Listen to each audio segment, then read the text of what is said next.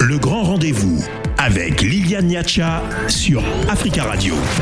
Addis Abeba, la capitale de l'Éthiopie et ville-siège de l'Union africaine, va-t-elle passer entre les mains rebelles? Nous en débattons avec nos invités ce soir. Mais d'abord, on va parler culture et littérature avec notre invité décryptage. Dans le grand rendez-vous avec Liliane Niacha sur Africa Radio. Samuel Malonga, bonjour. Bonjour. Vous êtes auteur euh, du dictionnaire du parler quinois, parler quinois français aux éditions L'Armatan. Dans votre ouvrage, vous passez en revue des mots et expressions du lingala populaire de Kinshasa. Cette revue s'imposait-elle? Elle s'imposait parce que euh, cette langue-là n'a pas de référence, n'a pas de repère. Il n'y a pas un livre ou un dictionnaire pour cette langue-là. C'est la raison pour laquelle j'avais l'idée de mettre cette, langue-là en valeur. J'avais cette idée de décrire euh, ce dictionnaire-là. Il n'y a pas de règles en matière euh, du parler quinois Non, il n'y en a pas. Parce que la, raison est, simple, c'est que c'est la langue des, pauvres, des gens qui n'ont pas étudié. C'est la langue de la rue. Et tout se fait dans la rue. Même ceux qui euh, inventent ces mots-là, ce ne sont pas des intellos. Ce sont des, ouvriers, ce sont des chômeurs, ce sont des, gens qui n'ont pas été à l'école, des semi-léprés, donc, euh, c'est vraiment une langue qui est décousue, qui n'a aucune structure grammaticale. C'est ce qu'on appellerait le lingala populaire. Exactement, ce lingala populaire, c'est le parler quinois. À ne pas confondre avec le lingala. Qu'est-ce qui distingue justement le lingala du parler quinois La grande différence, c'est que le lingala pur, qu'on dit euh, aussi, euh, qu'on appelle aussi le, lingala de Makanda, qui a été, disons, inventé par les prêtres, suit des règles grammaticales. Et par contre, le lingala de Kinshasa, c'est un mêlé-mélo de, plusieurs mots euh, de, toutes les langues, euh, de toutes, toutes les langues du Congo et aussi des, langues européennes. On y trouve des mots français, anglais, euh, espagnol, portugais, tout comme on y a aussi des mots tchoulouba, euh, kikongo et puis swahili. C'est ça la grande différence. Alors que le lingala de Makanda, c'est vraiment un lingala qui est pur. Et en plus, dans le lingala de Makanda, on n'emploie que des mots lingala, parce qu'il y en a. Mais par contre, dans le, lingala de Kinshasa, le parler quinois, bien à la place du mot lingala qu'on ne connaît pas à Kinshasa, on emploie un mot français. Le parler euh, quinois aujourd'hui n'est-il pas en train de prendre le dessus sur le lingala pur au vu du nombre de locuteurs? Oui, exactement. Parce que le lingala pur s'est cantonné euh, à l'intérieur du, pays, dans l'ancienne euh, province de l'Équateur, alors que le, lingala de Kinshasa se développe dans la ville, la plus grande ville du Congo, avec plus de 10 millions d'habitants. Encore que c'est une langue qui se fait accompagner par la musique. Et comme tout le monde aime la musique, tout le monde veut comprendre ce qui se dit dans les textes de, notre musique, eh ce lingala prend de plus en plus de l'ampleur au détriment de, de lingala pur. Les musiciens, dites-vous, ont contribué à l'expansion du parler quinois à Kinshasa et au-delà. Mais la popularité de cette langue n'est-elle pas aussi due au fait qu'elle est essentiellement parlée par euh, les Quinois pauvres? Plus nombreux que l'élite qui, elle, snob euh, cette langue et préfère parler le français dans leur famille. C'est exact. Le parler est, la langue des marginaux. Comme il y a beaucoup plus de, gens qui n'ont pas étudié en nombre que les intellectuels, ce lingala-là prend de l'ampleur le, lingala pur, qui lui est cantonné dans la province de l'Équateur, et aussi, qui est aussi la langue officielle de, de, de de Kinshasa. Bon, c'est vraiment un aspect sociologique qui, demande aussi des études un peu sérieuses. Quelle est la différence au niveau de l'alphabet entre le parler quinois et le lingala? Au niveau de, l'alphabet, il n'y a pas vraiment une grande différence. C'est qu'il y, y, a certaines lettres dans l'alphabet du parler quinois et qui, ne se trouvent pas dans, l'alphabet du, lingala. Ça, c'est la grande différence. Et puis aussi, bon, sur le plan parlé, il y a, l'accent qui, est différent. L'accent du, du lingala pur est un peu lourd, par contre, euh, celui de, du parler quinois est, un peu fluide, est un peu léger. Mais il y a quand même une différence au niveau du nombre de lettres. Le lingala de Makanza a 20 lettres, alors que le parler quinois en a 25. Oui, c'est dû au, fait que le parler quinois élargit et a emprunté des mots dans les autres langues, surtout les langues européennes. C'est pour laquelle on trouve, par exemple, il y a les lettres J, c'est une lettre qui, n'est pas vraiment dans, dans, le parler quinois. Euh, si je veux dire par exemple que euh, j'aime le Congo, euh, comment cela pourrait se traduire en parler quinois et en lingala? Pour cette phrase, on emploie le, le, le, la même phrase, Nalingaka Congo ou Nalingaka Mboka, j'aime mon pays. C'est la même chose, mais sauf que il y a certains mots qui ne se trouvent pas dans le lingala des mots inventés par les Quinois qui ne se retrouvent pas dans, dans le lingala de Makanda. Donnez-nous quelques exemples pour illustrer. Par exemple, euh, pont, hein, en lingala de Makanda, on dit bagba. Par contre, euh, on, le, le, mot pont, et ce mot-là, bagba, n'est pas connu par, par, par, les Quinois. Vous affirmez également dans votre livre que, contrairement à l'Occident, où euh, les langues se développent dans les académies par les académiciens avec des méthodes scientifiques, le parler quinois se développe autrement. Est-ce que à terme, cette langue ne va justement pas disparaître faute de traces? C'est pour laquelle j'avais écrit ce livre. Est-ce que, le parler quinois va disparaître? Je ne sais pas, je ne pense pas, parce que c'est une langue qui est parlée par plus de 10 millions d'habitants. Et c'est l'outil de communication de tous les Quinois. Donc, si elle va disparaître, je ne pense pas. Mais sauf que euh, chaque jour, il y, a, il y a des mots nouveaux qui, qui, naissent, des expressions nouvelles qui, naissent. Et euh, je crois que cette langue ne, ne, ne, ne fait que s'enrichir. C'est ces mots-là que les Quinois ramassent à gauche, à droite pour enrichir leur langue. Dommage que cette langue-là n'est pas euh, utilisée par, par les intellos. Ben, je pense que l'État doit, doit intervenir, doit s'investir.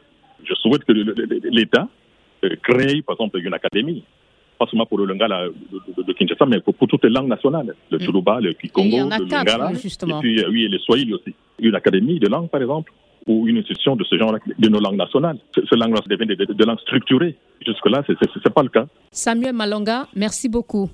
C'est moi qui vous remercie. Auteur du dictionnaire du parler quinois, parler quinois français aux éditions L'Armatan. Africa. Le grand rendez-vous sur Africa Radio.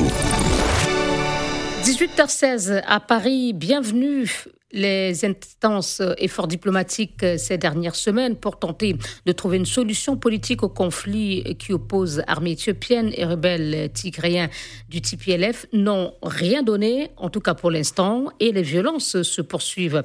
D'ailleurs, hier lundi, Washington a invité ses ressortissants à quitter immédiatement l'Éthiopie alors que les groupes rebelles n'excluent plus de marcher sur la capitale Addis Abeba.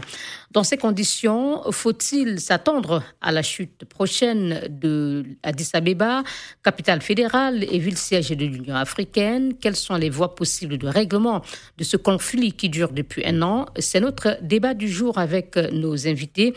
Docteur Sédic Abba, bonsoir. Bonsoir. Bonsoir à tous. Vous êtes, euh, bonsoir à tous. Vous êtes, bonsoir à vous. Vous êtes journaliste et spécialiste de, l'Afrique et également écrivain. Nous aurons également en ligne de Zender au Niger, Dr Abdourahman Diko, politologue, enseignant-chercheur et spécialiste des questions politiques et sécuritaires à l'université de Zender. Euh, c'est donc au Niger, et Dr Aden Omar Abdilahi, directeur de l'Institut d'études politiques et stratégiques de Djibouti. Docteur euh, Abdilahi, bonsoir. Vous m'entendez? Est-ce que Docteur Diko m'entend également? Merci, messieurs. Je vais commencer avec vous, docteur Aden Omar euh, Abdillahi. Euh, c'est vrai, hein, vous, vous n'êtes pas évidemment euh, sur le front, même si vous êtes à Djibouti, pays voisin de l'Éthiopie. Mais est-ce qu'on sait aujourd'hui quel est l'état des lieux et peut-être aussi le rapport de force sur le terrain?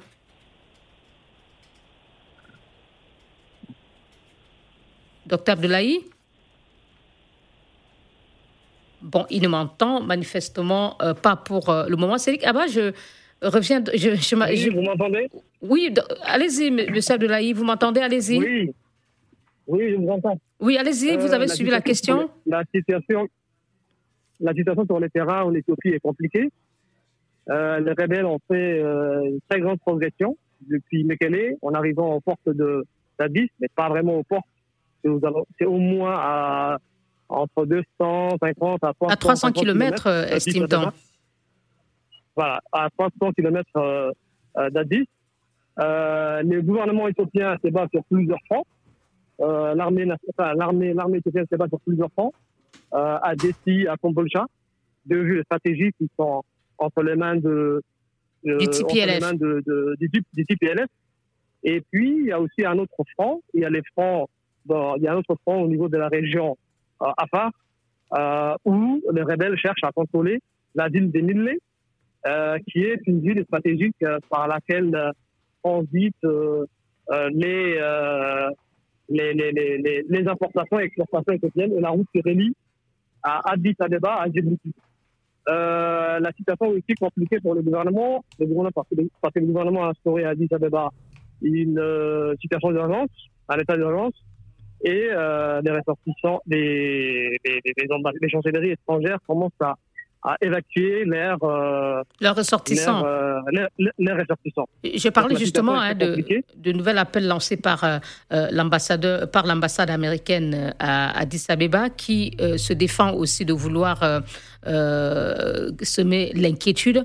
Mais en tout cas, Cédric Abba, on a l'impression que, euh, clairement, pour le moment, euh, le gouvernement ou l'armée fédérale est un peu sur la défensive face euh, aux, rebelles. Absolument, absolument. Les rebelles progressent très rapidement, sont très bien équipés. Et le gouvernement éthiopien, en tout cas, soupçonne des puissances étrangères d'avoir, de les avoir équipés, mais aussi qu'il y ait l'existence, il, euh, enfin, il suppose aussi, il estime qu'il y a aussi l'existence des combattants étrangers parmi les forces euh, tigriennes. Merci. Euh, absolument. Cédric Abba, je, je m'adressais à, vous sur cette pression qui semble être mise sur l'armée éthiopienne. Le rapport de force serait manifestement, en tout cas pour l'instant, en faveur des rebelles. On peut le comprendre d'ailleurs. Vous savez que euh, l'ossature de l'armée fédérale éthiopienne était constituée essentiellement par des Tigréens. Et depuis que le, Premier ministre Abiy avait décidé euh, d'enlever les Tigréens, de la, décapiter la hiérarchie militaire en enlevant tous les Tigréens et en essayant de retirer les Tigréens de poste de commandement, l'armée fédérale s'est presque effondrée et aujourd'hui on n'est pas surpris par les différents revers qu'elle a subis sur le terrain.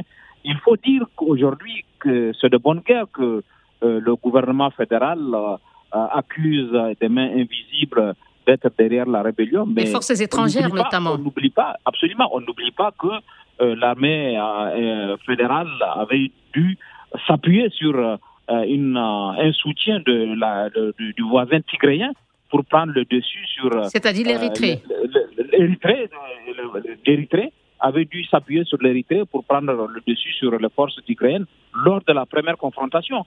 Cette fois-ci, euh, à la demande, à la suite de pressions internationales, euh, l'Érythrée s'était retirée et aujourd'hui, on constate que euh, manifestement sur le, terrain, la, la rébellion qui s'est coalisée, il faut dire que depuis quelques jours, depuis presque deux semaines environ, les différents fronts se sont fédérés ont créé une coalition d'environ neuf mouvements rebelles qui combattent côte à côte aujourd'hui contre euh, le gouvernement fédéral. Et c'est pour cette raison d'ailleurs que les chancelleries occidentales sont inquiètes et pensent que euh, aujourd'hui, en tout cas à l'état actuel des choses, euh, la rébellion est capable de faire une guerre éclair pour prendre Addis Abeba.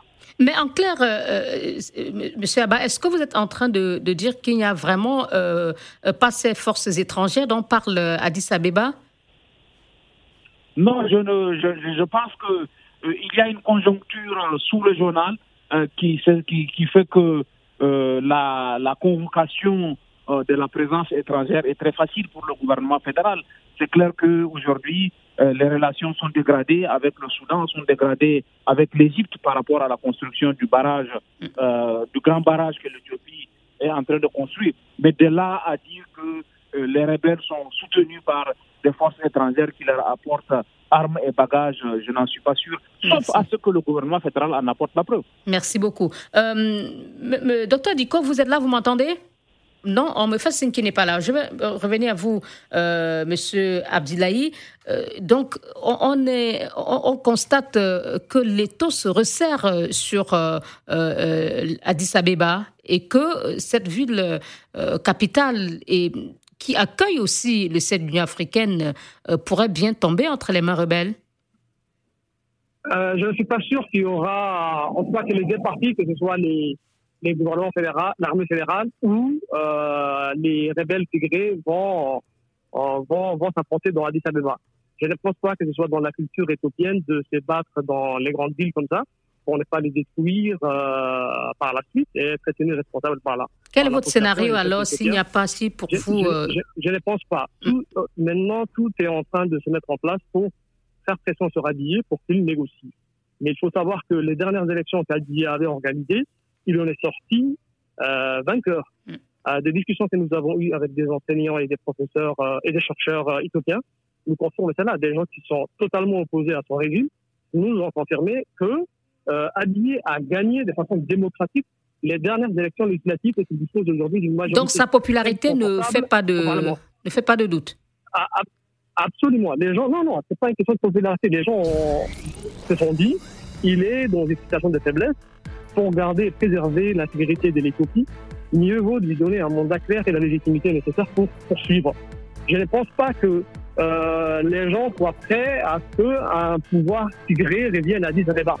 Euh, c'est pour ça que euh, ils, ont les soutiens des Oromo, hein, des, rébellions, même trois même, rébellions Oromo, euh, qui n'ont pas pu s'entendre pour avec Abiy. Sans, s'ils ne mettent pas en avant ces gens-là, si ne mettent, si TPLF ne mettent pas en avant des Oromo, je ne pense pas qu'ils ont euh, la chance d'arriver à quoi que ce soit. Mais maintenant, ce qui est en train de se faire, c'est les Américains surtout, les Occidentaux ensuite, cherchent, et le TPLF aussi, hein, cherchent à mettre la pression pour aligner pour qu'ils négocient. Merci beaucoup. On va marquer une pause et on se retrouve dans un instant. Africa. Le grand rendez-vous avec Liliane Niacha sur Africa Radio. La capitale fédérale éthiopienne Addis Abeba va-t-elle passer entre les mains de la rébellion tigréenne? Nous en débattons ce soir avec nos trois invités. Dr Aden Omar Abdillahi, directeur de l'Institut d'études politiques et stratégiques de Djibouti. Il est en ligne de Djibouti. Cédric Abba, journaliste spécialiste de l'Afrique euh, et écrivain, et Abdourahman Diko, politologue enseignant-chercheur euh, à l'université de Zender, qui nous rejoindra dans quelques instants. Alors, euh, Cédric Abba, Monsieur Abdillahi disait tout à l'heure que la guerre ou la bataille de la capitale pourrait ne pas avoir lieu. Euh, est-ce que euh, vous êtes aussi euh, optimiste que lui et, si la bataille n'a pas lieu, cela pourrait signifier qu'il va peut-être avoir une solution politique qui va justement empêcher que on en arrive là? Oui, je suis absolument d'accord, mais je voudrais simplement préciser que ce qui est en cause et qui a conduit à la rébellion, ce n'est ni la légitimité du Premier ministre Abiy, ni sa popularité. Euh, il faut se souvenir qu'en novembre 2020, euh, le gouvernement fédéral avait décidé de dégager par la force les autorités tigréennes ici du Front populaire de libération du, du Tigré. Et euh, le, gouvernement fédéral était à l'époque convaincu qu'il pouvait y arriver par la force armée. Oui, le gouvernement local qui avait organisé des élections qui n'étaient pas du goût des autorités fédérales. Ah, absolument, absolument. Donc, le problème est parti de là. Aujourd'hui, euh, et depuis lors, euh, le gouvernement fédéral était dans une posture de non-négociation. Euh, il faut dire que des initiatives ont été prises, y compris par l'Union africaine qui a, qui a désigné. Qui a et, justement, pour compléter, le, le, Premier ministre parlait même de guerre expéditive. Absolument, de guerre expéditive et, et, de guerre expéditive. Et il avait dit à l'époque où l'Union africaine avait fait la démarche de vouloir négocier, que c'était une affaire intérieure et que l'organisation panafricaine n'avait pas à se mêler, ni même les partenaires extérieurs de l'Éthiopie qui voulaient faire une médiation. Et aujourd'hui, c'est ça, c'est ce, cette posture de non-négociation, cette volonté d'en découdre de part et d'autre qui euh, suscite, moi, qui suscite euh, mon inquiétude et mon appréhension, puisque aucune des parties n'est disposée. Les rebelles profitant du rapport de force qu'ils ont créé ne sont pas dans la posture de négocier et le gouvernement fédéral considère aujourd'hui comme la négociation comme une sorte de demi-défaite à laquelle il ne peut pas céder. Mais la question était sur le sort de Addis Abeba. Euh, les rebelles, euh, au départ, hein, en début du mois, avaient, euh, semble-t-il, menacé de marcher sur la capitale. Les États-Unis ont exprimé leur opposition à cette démarche. le gouvernement avait annoncé un bain de sang. Les rebelles ont dit qu'il n'y en aura pas. Et aujourd'hui, ils, renouvellent leur volonté de marcher sur la capitale. Euh, est-ce que cette bataille-là aura lieu ou pas? Et si oui, comment l'éviter? Oui, je, pense que la bataille est, possible. Euh, elle, est, vraisemblable aujourd'hui au regard du rapport de force. Euh, Addis Abeba est à portée des fusils de la rébellion. Les, sur le terrain, les rebelles ont les moyens militaires de continuer leur progression vers Addis Abeba, comme il a été dit au cours de l'émission, qui n'est plus qu'à 250 ou 300 kilomètres. La seule façon aujourd'hui d'éviter, c'est euh, la mobilisation que nous avions pu observer ces derniers jours, associant l'Union africaine, les Nations unies et d'autres partenaires pour faire pression à la fois sur Addis Abeba et sur, et sur les rebelles, pour que de part et d'autre qu'il y ait des concessions et qu'on évite le bain de sang qui pourrait avoir lieu, parce qu'Addis Abeba, c'est 2 à 3 millions de personnes, et comme vous avez si bien dit, sur un plan symbolique, c'est la capitale de l'Afrique, de l'ensemble du continent africain depuis 1963, si Addis Abeba venait à, porter, euh, venait à tomber, ce serait préjudiciable pour l'image euh, du continent et pour euh, le gouvernement fédéral. C'est pour cette raison qu'à mon avis, il faut poursuivre la médiation qui est en cours. Il faut renforcer les pressions sur les partis de part et d'autre pour éviter la bataille d'Addis Abeba qui pourrait être un bain de sang. Euh, Monsieur Abdoulaye, euh, euh Monsieur Abba parlait, tout à l'heure de mobilisation, de pression. Euh, oui, il y a cette, ces initiatives hein, de l'Union africaine avec son envoyé spécial pour la Compte de l'Afrique. L'ancien président Olusegun Obasanjo s'est déplacé sur place. Il a parlé aux deux parties, rien.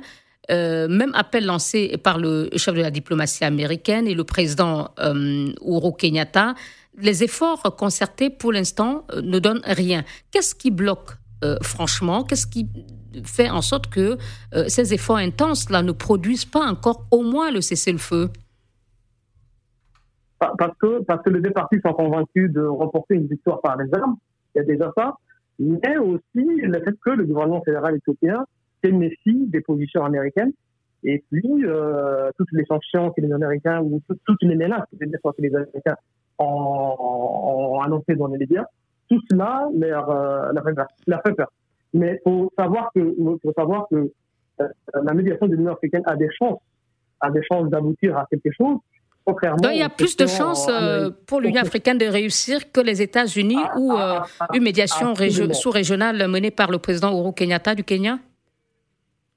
Celles, celles, oui, les initiatives de vous, Kenyatta ou, ou celles de l'Union africaine ont plus de chances d'aboutir à quelque chose de concret et puis à une position qui convienne aux deux parties.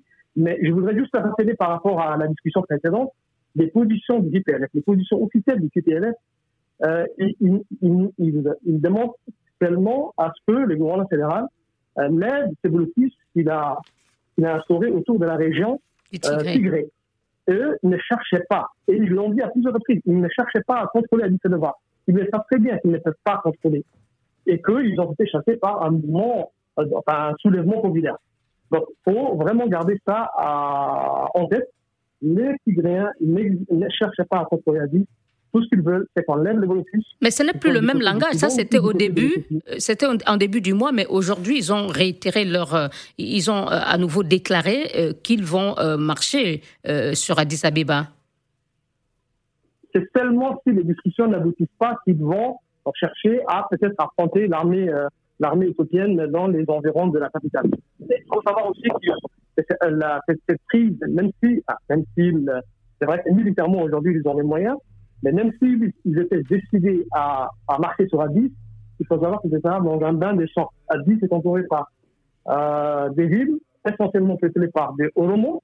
Elle est située, il faut savoir, dans la région Oromo. Et ce sera très difficile pour, que ce soit pour les Oromos ou pour les populations Amara, que ce soit pour les populations Soti, ou à part même, d'accepter un retour des Tigrés euh, directement ou indirectement au pouvoir. Merci. Qui se cache derrière les rébellions Oromo ou directement. Ce ne sera pas possible. Merci. Euh, docteur Abba, euh, sur la position de l'Union de, des Nations, non, plutôt des États-Unis dont parlait euh, M. Abdillahi, est-ce qu'elle vous semble assez claire Est-ce qu'on arrive à comprendre, à cerner clairement quelle est la position des États-Unis dans cette crise? Oui, mais il ne faut pas oublier non plus aujourd'hui que l'Union africaine, les États-Unis ont eu pendant très longtemps l'Éthiopie comme principal allié dans cette zone. Les relations se sont dégradées par la suite, et, y compris lorsque le Premier ministre Abiy euh, est arrivé au pouvoir, les Américains ont continué à avoir des relations particulières. Il y a eu euh, par la suite une dégradation des relations du fait de ce conflit parce que le gouvernement fédéral a décidé d'interdire notamment l'intervention des ONG humanitaires, ce que les Américains demandaient, et les Américains accusaient aussi le gouvernement fédéral de violation. L'accès aussi aux humanitaires euh, des, nations, des humanitaires euh, et du personnel de l'ONU. C'est ça, le blocus dont il a été question empêchait que l'aide soit apportée aux populations nécessiteuses. Et les États-Unis ont haussé le temps avant d'en venir aux sanctions. Aujourd'hui, je ne pense pas qu'il soit disqualifié pour pouvoir faire une médiation entre les deux. Je ne pense pas que les, États-Unis soient favorables aux, aux, Tigréens, au Front populaire de libération du, Tigré, mais euh, la dégradation de leurs relations est venue du fait que euh, le pouvoir fédéral a pris des positions, notamment euh, l'interdiction aux ONG de porter secours aux populations et l'interdiction même aux médias de couvrir ce conflit, tous ces éléments ont alimenté la colère américaine au point où les États-Unis ont décidé de prendre des sanctions ciblées contre certains dirigeants de, de, de, de, l'Éthiopie. Et contre les dirigeants euh, érythréens aussi alliés de l'Éthiopie, on, on, les a. Euh, je voudrais que vous réagissiez aussi. Pour l'instant, hein, on, a eu quelques instants euh, Monsieur Diko en, avant qu'il passe à l'antenne, mais là, on ne l'entend plus du tout. Donc, on va peut-être renoncer à avoir euh, le troisième intervenant euh, donc, en ligne de l'université de Zender à Niamey. Monsieur Abba, il y a également Monsieur Abdoulaye qui disait tout à l'heure que le, les Tigréens, enfin le, fait de ne pas arriver à un cessez-le-feu euh, euh, est liée au fait que le, le, le Tigréen euh, demande l'accès, la levée du blocus humanitaire, mais côté gouvernement éthiopien, il demande aussi d'abord le retrait du TPLF des régions à Amara et Afar avant d'engager les discussions. Donc, de, de, deux côtés, il y a des préalables. qui aujourd'hui doit faire le premier pas? De quel camp attend-on des efforts ou des premiers efforts pour que on puisse peut-être euh, amorcer des discussions pour euh, aller à ce cessez-le-feu? Non, on peut comprendre, quand on arrive à ce niveau de conflit, il y a des surenchères de part et d'autre. Chacun fait de la surenchère en attendant d'obtenir peut-être 80% euh, ou en tout cas une partie essentielle de, de, ses prétentions.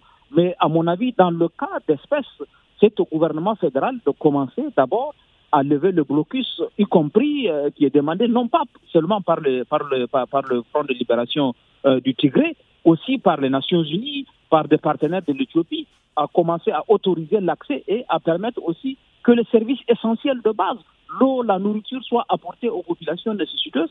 Ensuite, je pense que si cela est fait, des pressions pourraient être exercées pour qu'on retourne au statu quo, que le, que le Front de libération euh, du Tigré retire ses forces des régions, euh, parce que son avancée vers ces régions-là s'explique par le, le refus catégorique des autorités de permettre justement l'accès des humanitaires, la, euh, la fourniture de services essentiels. Si le gouvernement fait le premier pas, à mon avis, ça permettrait d'avancer en tout cas dans la discussion et euh, peut-être qu'en faisant ce premier pas, le gouvernement pourrait obtenir, le gouvernement fédéral pourrait obtenir des partenaires internationaux la garantie que euh, les forces euh, tigréennes vont se retirer de, positions qui ne sont pas celles qui étaient les, leurs au début du, au, début du conflit.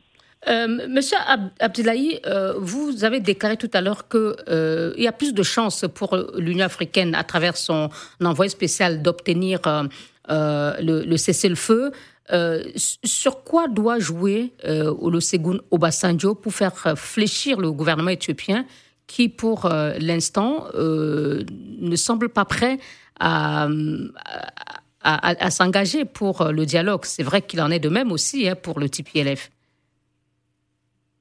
Euh, en tout cas, Abiye ne cherchait pas de départ à, ne voulait pas de cette option, de cette option diplomatique ou de euh, cette solution politique. Parce qu'au départ, il faut se rappeler en novembre dernier, lorsqu'il a commencé à, lorsqu'il a commencé à annoncer les hostilités, immédiatement les pays voisins, que ce soit les pays de l'accord, ce soit le Kenya, Djibouti ou le Rwanda ou le Soudan, avaient appelé euh, les deux parties à ce qu'il y ait une solution politique au conflit. Je pense que, je pense qu'aujourd'hui, la situation actuelle euh, en, en, enfin, semble, semble profiter aux TPLF, mais il faut savoir que les TPLF se battent loin de leur base, de leur base habituelle. Ils se battent en territoire plus ou moins euh, étranger et aussi, aussi, hein, la population n'est pas forcément favorable au TPLF. Et puis, ils ne peuvent pas rester indéfiniment loin de leur région, euh, de, la, de, la, région de Tigré. Et si la situation s'enlise, elle serait profitable à habiller euh, qui pourrait se réorganiser sur le plan militaire et arriver euh, à la table des négociations avec plus, euh, plus d'arguments. Euh, je pense que cette situation, l'urgence d'une solution politique profiterait grandement au TPLF. Oui, mais comment obtenir cette solution politique? C'était ça ma question. Comment le président l'ancien président Olusegun Obasanjo, envoyé spécial à la Cour de l'Afrique, sur quoi peut-il compter aujourd'hui pour faire fléchir les positions? Si, si on relit un peu le, les communiqués que euh, le second Obasanjo avait fait ou l'Union africaine avait publié à la suite de la visite de, de, son, de son, envoyé spécial dans la région. Qui était assez optimiste quand même. Etc. Absolument. Il était optimiste. Il était optimiste. Mais c'est vrai que euh, la, euh, les pressions diplomatiques extérieures, mais aussi les invitations répétées des pays de la région euh, pourraient euh, faire euh, fléchir la position d'Addis Abeba et puis aussi les Tigrés à négocier. Merci, messieurs. On va euh, observer encore une courte pause et dans quelques instants, on va poursuivre et conclure notre débat. Africa. Le grand rendez-vous avec Liliane Niacha sur Africa Radio.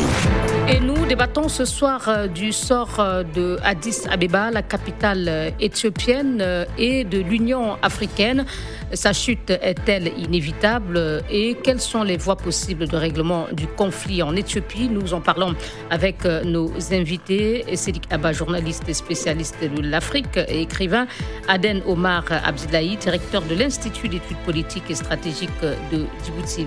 Alors, monsieur Abdillahi, hein, on a tout au long de cette émission évoqué les efforts entrepris pour l'instant par les États-Unis, l'Union africaine, euh, et aussi les efforts sous-régionaux, sous-régionaux conduits par euh, le président Kenya Uhuru Kenyatta, qui ne donnent rien.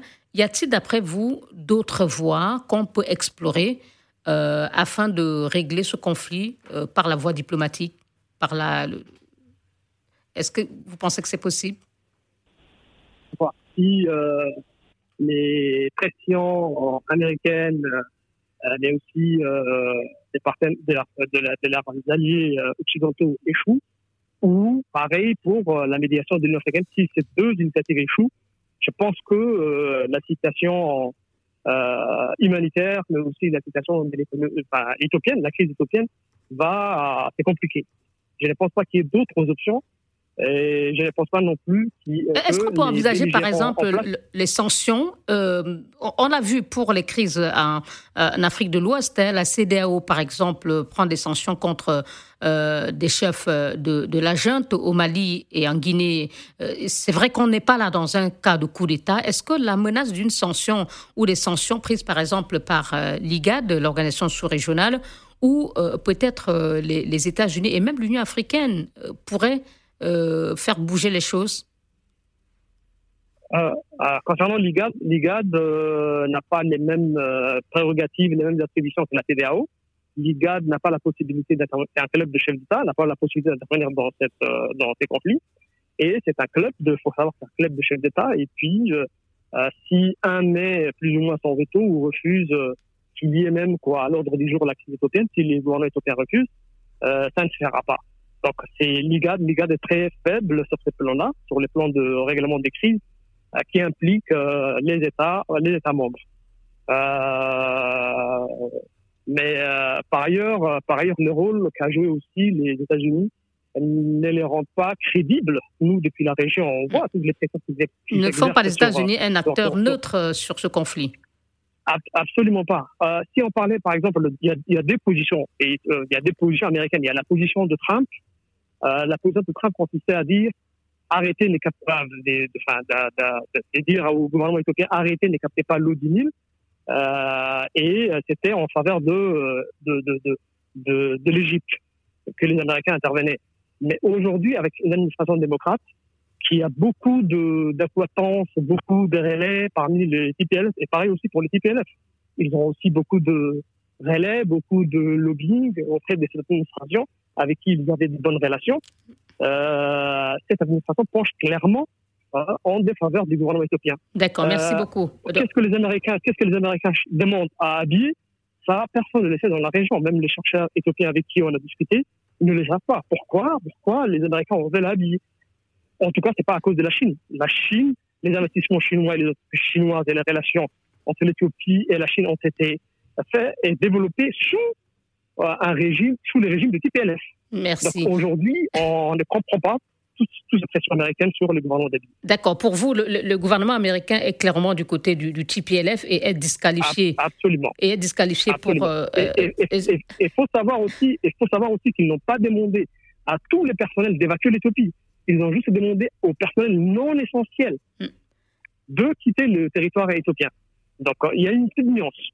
Et ils ne veulent pas non plus que le TPLF arrive à Addis Abeba ou envahisse Addis Abeba avec les alliés Oromo, euh, parce que eux, il y a les ressortissants et ils ne sont pas prêts de faire un pont aérien comme ce qui a été fait récemment à, en Afghanistan.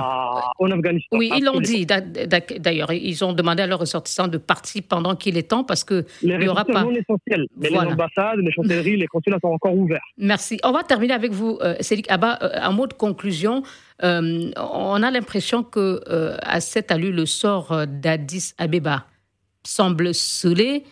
Euh, ou même le sort de cette crise semble scellé, sauf si par miracle on parvenait à cette solution politique euh, ou à ce cessez-le-feu euh, qui permettrait d'éviter un carnage.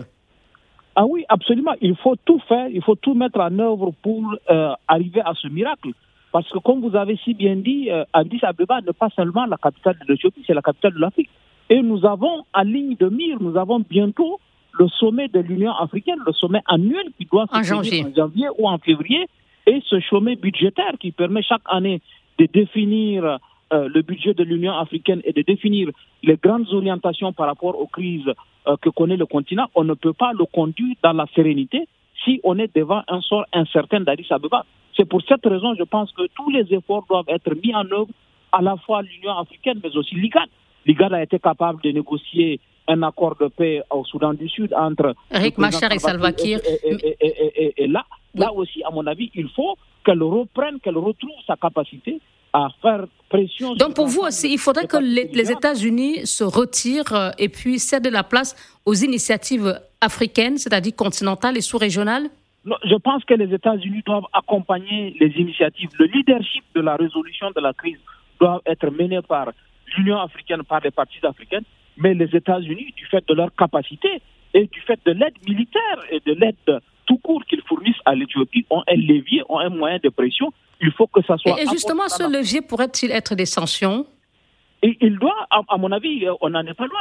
L'administration américaine a déjà brandi la possibilité de sanctionner l'Éthiopie qui a, qui Je veux dire des sanctions individuelles. Pour l'instant, il y a eu des sanctions sur euh, le commerce avec la Goa, il y a eu les sanctions contre l'Érythrée, mais des sanctions individuelles ciblées à la fois contre TPLF et les autorités éthiopiennes peuvent-elles permettre de, de, faire fléchir les positions? Je, pense qu'au au point où on en est, au regard des positions tranchées, euh, cette, euh, ce, ce chiffon des sanctions peut être aussi euh, un, facteur parce que euh, ça peut accélérer, ça peut, euh, ça peut convaincre, en tout cas, ça peut compléter les autres initiatives Merci. qui sont en cours et il faut éviter qu'Addis Abeba tombe. Merci beaucoup, Dr Sédik Abba, journaliste et spécialiste de l'Afrique et vous êtes également écrivain.